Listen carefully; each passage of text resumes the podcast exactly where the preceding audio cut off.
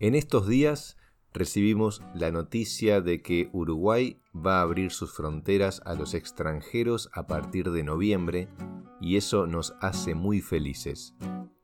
Y por eso hoy quiero contarles un poco de cómo fue la vida en la escuela durante gran parte de la pandemia, cómo nos adaptamos a la nueva realidad y cómo nos preparamos para recibir nuevamente a muchos estudiantes de diferentes partes del mundo en los próximos meses. Estamos muy contentos de saber que muy pronto eso va a ser posible. Durante el último año continuamos enseñando español en línea y eso nos permitió no solo conectarnos con estudiantes fuera de Uruguay, sino también continuar con las clases de nuestros estudiantes regulares siguiendo los protocolos recomendados. La experiencia dando clases por Internet fue y sigue siendo muy interesante porque nos ofrece nuevas herramientas que permiten mayor flexibilidad en relación con los horarios, uso de materiales en línea y más frecuente conexión con nuestros estudiantes. Pero todos sabemos que las clases presenciales tienen algo imposible de conseguir con las clases en línea. Y por eso, hoy estamos muy felices de anunciar que esperamos recibir a muchos estudiantes a partir de noviembre para volver a dar vida a nuestras aulas, nuestros recorridos por la ciudad, nuestras visitas a museos, bares, plazas, ferias, nuestras clases de conversación grupales y todas aquellas actividades que disfrutábamos tanto antes de la pandemia. Y quiero contarles algunas de las cosas que vivimos durante el último año en Punta del Este. Como algunos de los que están escuchando esto seguramente ya vieron en los videos que subimos a YouTube y compartimos a través de nuestras redes sociales, vine a vivir a la escuela de Punta del Este cumpliendo mi sueño de vivir cerca del mar.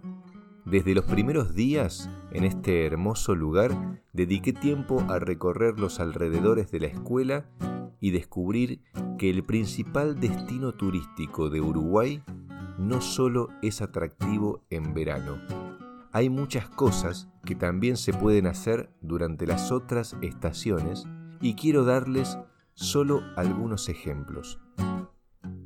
Las recorridas en bicicleta por la naturaleza cercana me permitieron encontrar paisajes maravillosos que nada tienen que envidiarle a las playas de este lugar.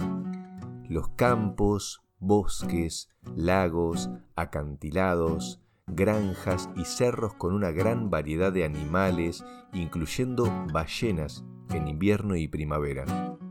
Los restaurantes que ofrecen increíbles propuestas gastronómicas de los chefs más reconocidos de Uruguay y que también están abiertos fuera de temporada, las caminatas por el barrio Las Delicias, donde está la escuela, que nos ofrece un gran espectáculo de arquitectura en medio de paisajes naturales, y muy relacionado a esto último, el enorme jardín de la escuela, donde disfrutamos de asados, encuentros musicales, desayunos, atardeceres donde la tranquilidad hace que el tiempo se detenga.